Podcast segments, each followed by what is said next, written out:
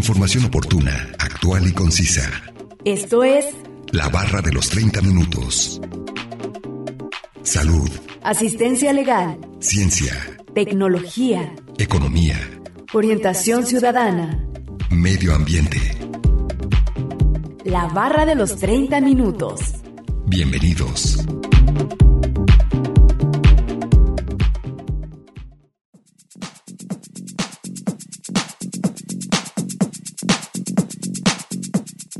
El amor se expresa mediante la relación, el contacto y la intimidad, una conversación en la que el poder de ser nosotros mismos, un beso, un abrazo, unas caricias, compartir una noticia y celebrar juntos el sexo, etc. Bienvenidos sean todos ustedes a la barra de los 30 minutos. Los saluda Nancy Valenzuela, es un placer que nos sintonicen en el 104.7 de FM o en la página de internet udgtv.com diagonal radio udg diagonal colotlán. El día de hoy hablaremos acerca del amor y nos acompaña un especialista en el tema, así que no se mueva y síganos sintonizando con este interesante tema. Comencemos a escuchar el primer fragmento de la entrevista e información adicional que hemos preparado para usted.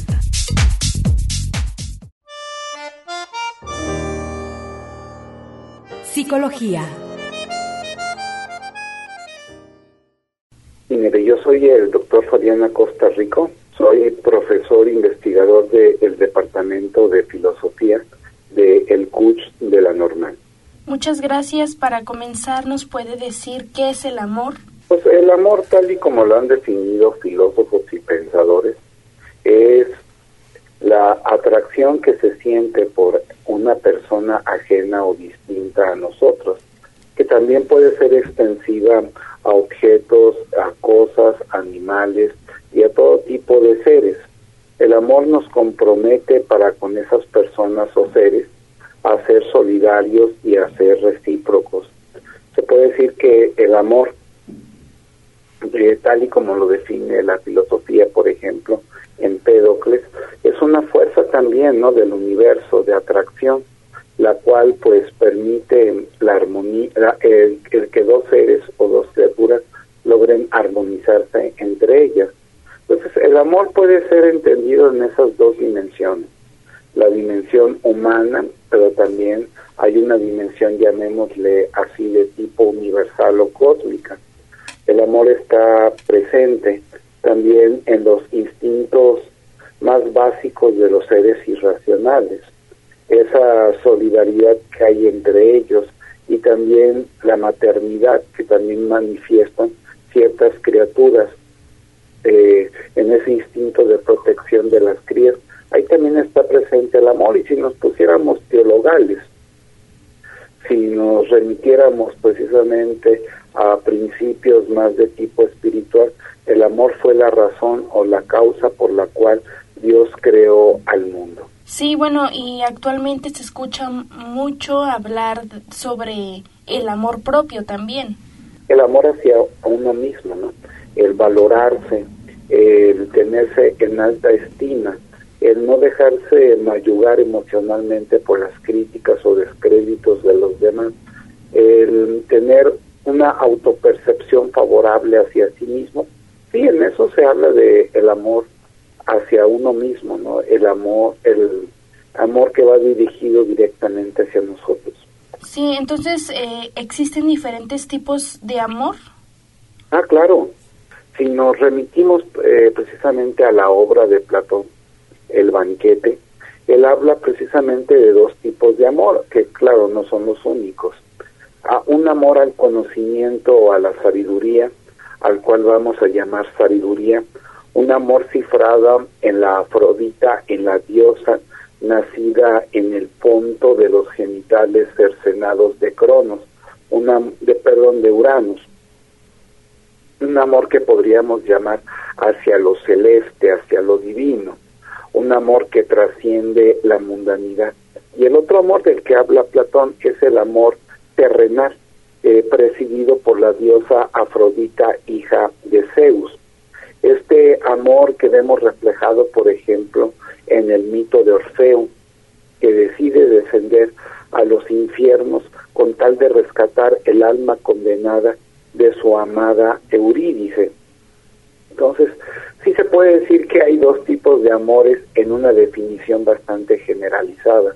El amor hacia lo celeste, hacia lo divino, y estaría el amor hacia lo terrenal, que ya ha sublimado en términos teologales cristianos de nuestra civilización, pues sería el amor a Dios, eh, lo dice San Agustín, dos tipos de amores engendraron dos diferentes ciudades. El amor al mundo creó las chivitas mundi, el amor a Dios creó las chivitas dei.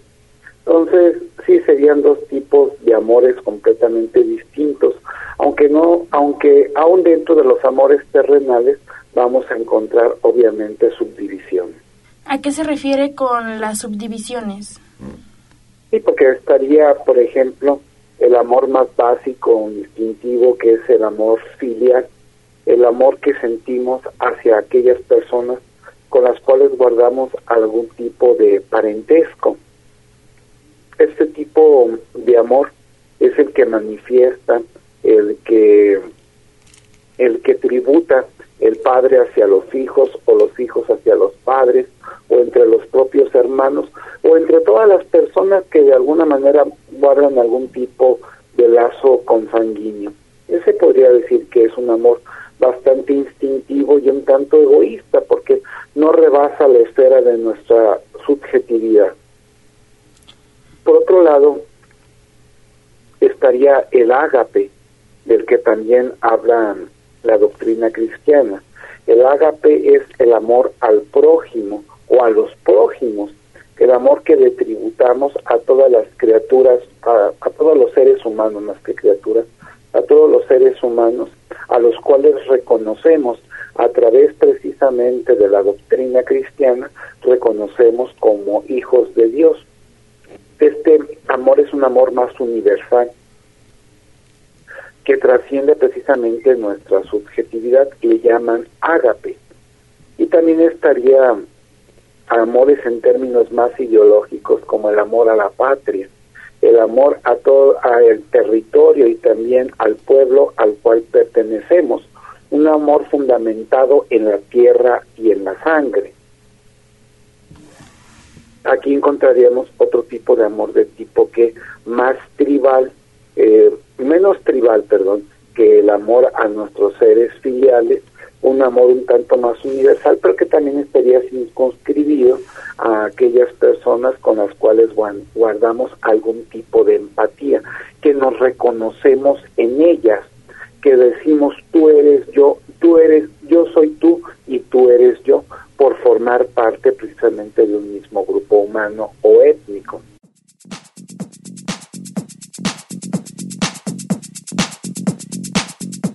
No olviden que nos pueden compartir sus temas de interés al 499-99, 242-33 y 800-701-9999. Además, pueden encontrarnos en Facebook como la barra de los 30 minutos. A continuación, escucharemos una cápsula informativa.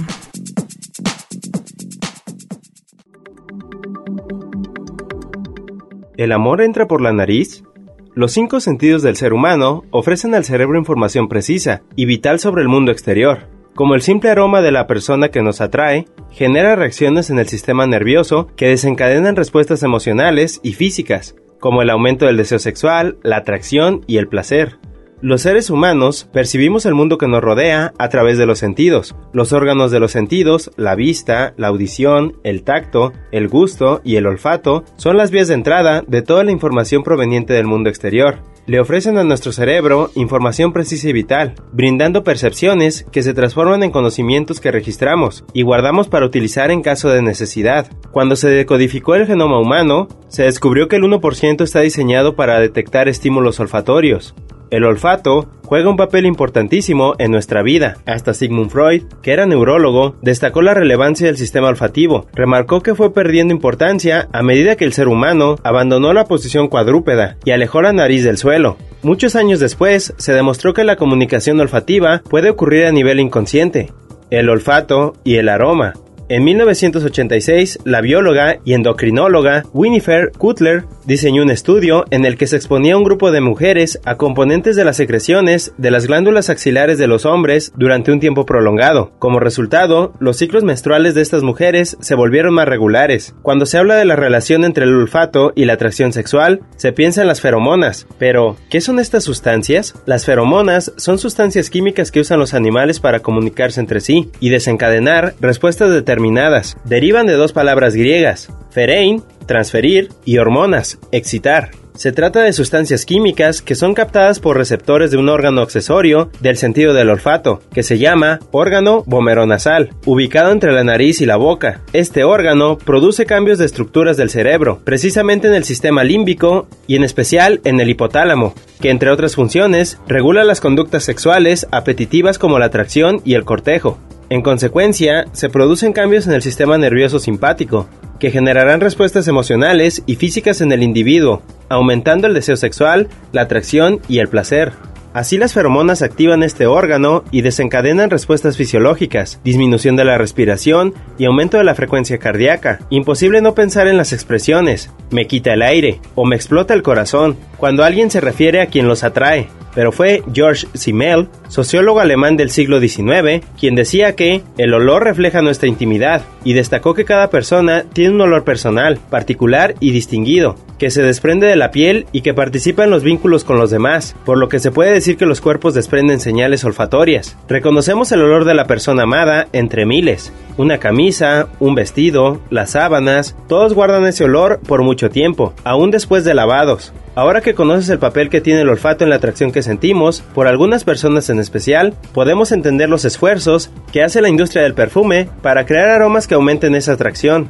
En el hemisferio sur, el mes del amor tiene un plus. La ropa ligera y la exposición de mayor superficie de piel ayudan a la liberación de feromonas y aumentan la posibilidad de sentirnos atraídos por ese alguien tan especial. Información obtenida de la página web lamentesmaravillosa.com, una producción de Radio Universidad de Guadalajara en Colotlán.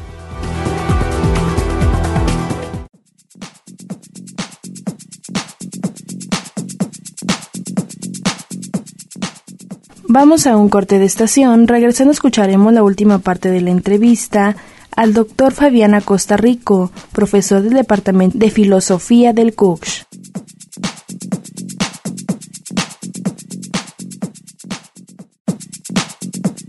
Información oportuna, actual y concisa sobre temas diversos.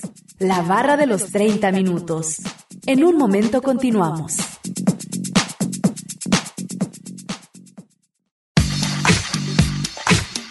Conoce aspectos básicos de temáticas diversas. Esto es La Barra de los 30 Minutos. Estamos de regreso.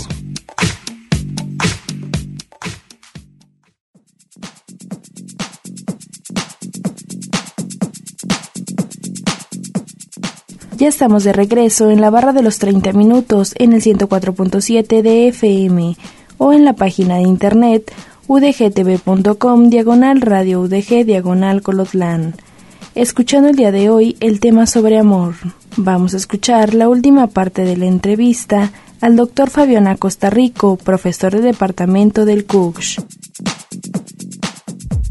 Sí, y bueno, ¿a qué se refieren cuando se dice que existe relación entre amor y amistad? Sí, ah, bueno, aquí, aquí habría también que señalarlo, ¿verdad?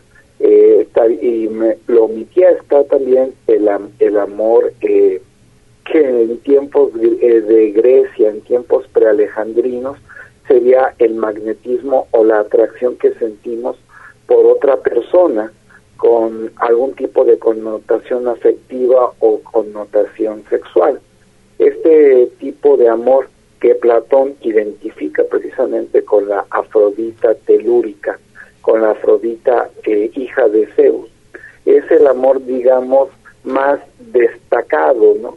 Dentro de nuestro imaginario cultural, porque es el amor, como lo diría bien Julius Ébola en la metafísica del sexo, es el amor que implica una atracción casi irresistible hacia otra persona con la cual quisiéramos, lo dice Julius Ébola, fundirnos amorosamente, convertirnos en un solo ser.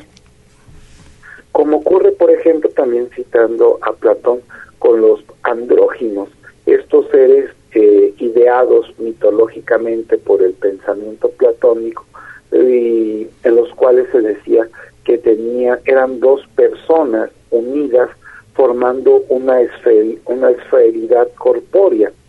Y bueno, obviamente la amistad, como bien lo señalas y también lo señalan los estoicos, es y los y también Aristóteles es otra forma de amor que no que no implica necesariamente el querer fundirnos con la otra persona, en la que están involucrados la simpatía o el agrado, la empatía o la identificación no se puede tener una amistad sincera sin que sin que haya amor o amor o atracción del que usted habla eh, hace unos momentos. ¿Esto podría ser verdad? Sí, pues claro, porque estaría involucrado la empatía, el sentirme identificado con la otra persona o la simpatía, que no es otra cosa más que el agrado por el otro. Obviamente la amistad nos lleva precisamente a formar lazos de solidaridad o de mutua ayuda. La otra persona con la cual yo no tengo ningún vínculo consanguíneo, a los parientes no los eliges, los amigos te llegan eh, providencialmente y tú los y tú decides si los aceptas o no. Entonces se puede decir que en la amistad hay un vínculo en el cual ambas personas muchas veces divergentes en sus ideas, se disfrutan de la compañía del otro. Lo dice Aristóteles incluso, que el ser humano tiende a la amistad. ¿Por qué razón? Porque nos agrada la compañía de seres semejantes a nosotros. Es algo casi natural. En ese sentido se puede decir que no en vano somos seres gregarios. El ser humano no fue creado o no fue diseñado naturalmente para vivir de manera aislada o solitaria, sino como lo señalaba como lo señala Aristóteles, a quien acabo de citar, nos agrada, gozamos de la compañía de otros seres con los que guardamos cierta semejanza. Sí, gracias. ¿Es lo mismo sentir atracción que amor por una persona? Eh, en esta cultura judeocristiana sí habría una diferencia. Pero en las culturas antiguas o arcaicas, el magnetismo sexual era considerado amor como tal. O tú puedes sentir agrado por una persona, te puede complacer su fisonomía y no necesariamente estar involucrado el amor. Hay quien dice, fíjate que hay varias, varias, teorías, hay quien dice, y citando nuevamente la metafísica del sexo, que el amor si no se da al instante jamás se logrará. Es decir, como una atracción irresistible hacia la otra persona, en la que incluso no en términos eh, genómicos, como diría las ciencias, eh, las ciencias modernas, existe en nosotros un genotipo que busca precisamente perpetuarse a través del el acto reproductivo y que tú identificas en los rasgos fisonómicos y también caracteriológicos del otro quién tiene la, la carga genética necesaria para que tú tengas una reproducción exitosa o bien lograda. Entonces hay una atracción que proviene precisamente de que de nuestra propia naturaleza. El varón Julio Cébola en la metafísica del sexo dirá que no todas las personas somos 100% hombres o 100% mujeres y que cuando encontramos aquella persona que nos complementa, sentimos hacia esa persona una atracción irresistible. Entonces aquí podríamos decir que el amor y la atracción no se diferenciarían. Y hay quien comenta que por el contrario, el amor es todo un proceso, ¿no? Que implica el ir conociendo a la otra persona, el irnos familiarizando con sus gustos, con sus aficiones, con con sus talentos, con sus cualidades, hasta que finalmente de la admiración surge el amor. Pues ahí serían dos posturas, el amor como algo espontáneo que se da por una identificación casi intuitiva de la complementariedad que puedes encontrar en el otro, o en su defecto el amor como un proceso. Sí, claro, y bueno, también se habla de una etapa que es el enamoramiento. Sí, que es una etapa de hormonal donde estamos, por así decirlo, embriagados precisamente por esa carga, esa carga hormonal que nos lleva a identificar al otro como la persona eh, idónea para poder tener una replicación, una, una, este, una reproducción exitosa. Se dice que esa etapa de enamoramiento dura aproximadamente entre 7 y 10 meses aproximadamente en que tenemos esa embriaguez, eh, llamémosle así, eh, en, eh, esa embriaguez emocional, esa atracción irresistible, amorosa por la otra persona. Y hay quien dice lo, en biología, en esto que podríamos denominar casi una etología humana, que ese lapso de tiempo es el tiempo más que suficiente para que se pueda dar el, el acto reproductivo.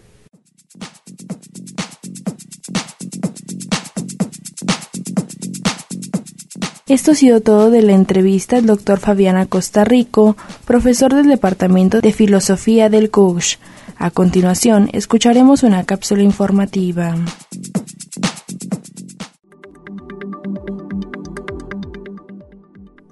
El amor desde la psicología.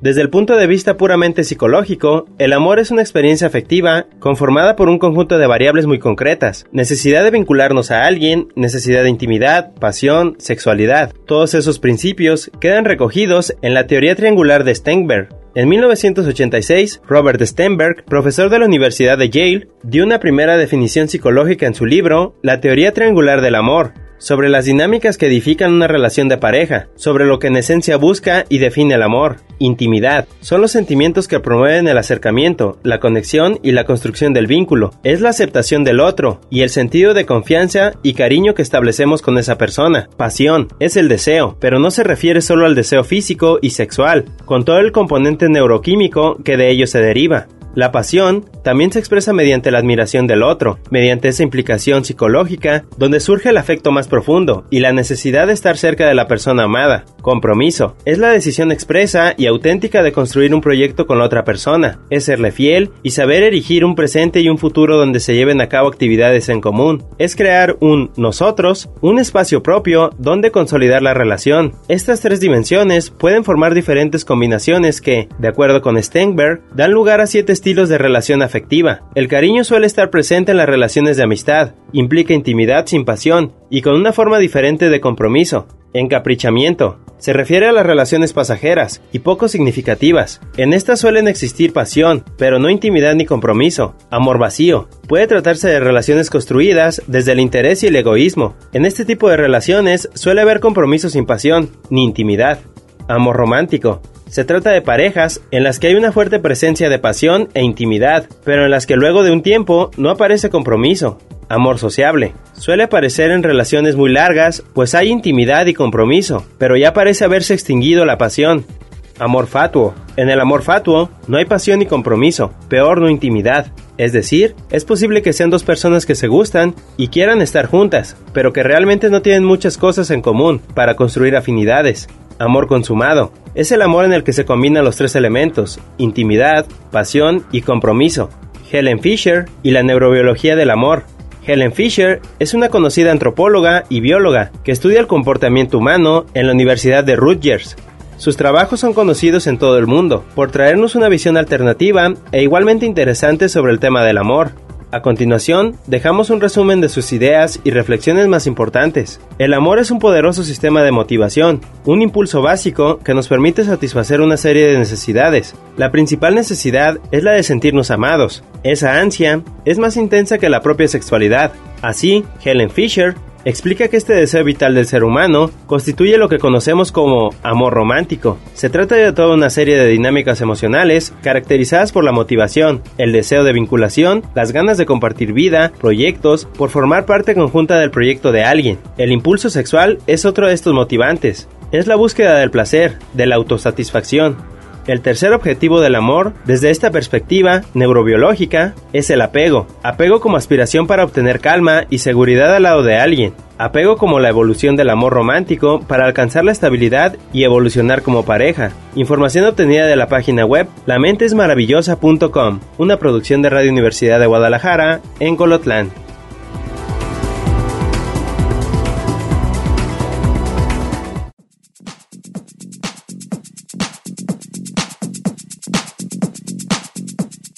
Acabamos de escuchar la segunda cápsula informativa y vamos a concluir con el tema de amor. Agradecemos la entrevista al doctor Fabián Acosta Rico, profesor del Departamento de Filosofía del CUCS. No olviden que si se perdieron algún programa, Pueden escucharlo, descargarlo desde udgtv.com, diagonal radio udg, diagonal colotlán, dar clic en la opción podcast y después seleccionar la barra de los 30 minutos donde encontrará todos los temas. Sigan sintonizando y no olviden escucharnos de lunes a viernes a las 11.30 de la mañana y a las 11.30 de la noche en la retransmisión. Y los sábados no se pierda el maratón de la barra de los 30 minutos donde se pasan los 5 temas de la semana. Es un placer haber estado con ustedes. Se despide Nancy Valenzuela. Hasta la próxima.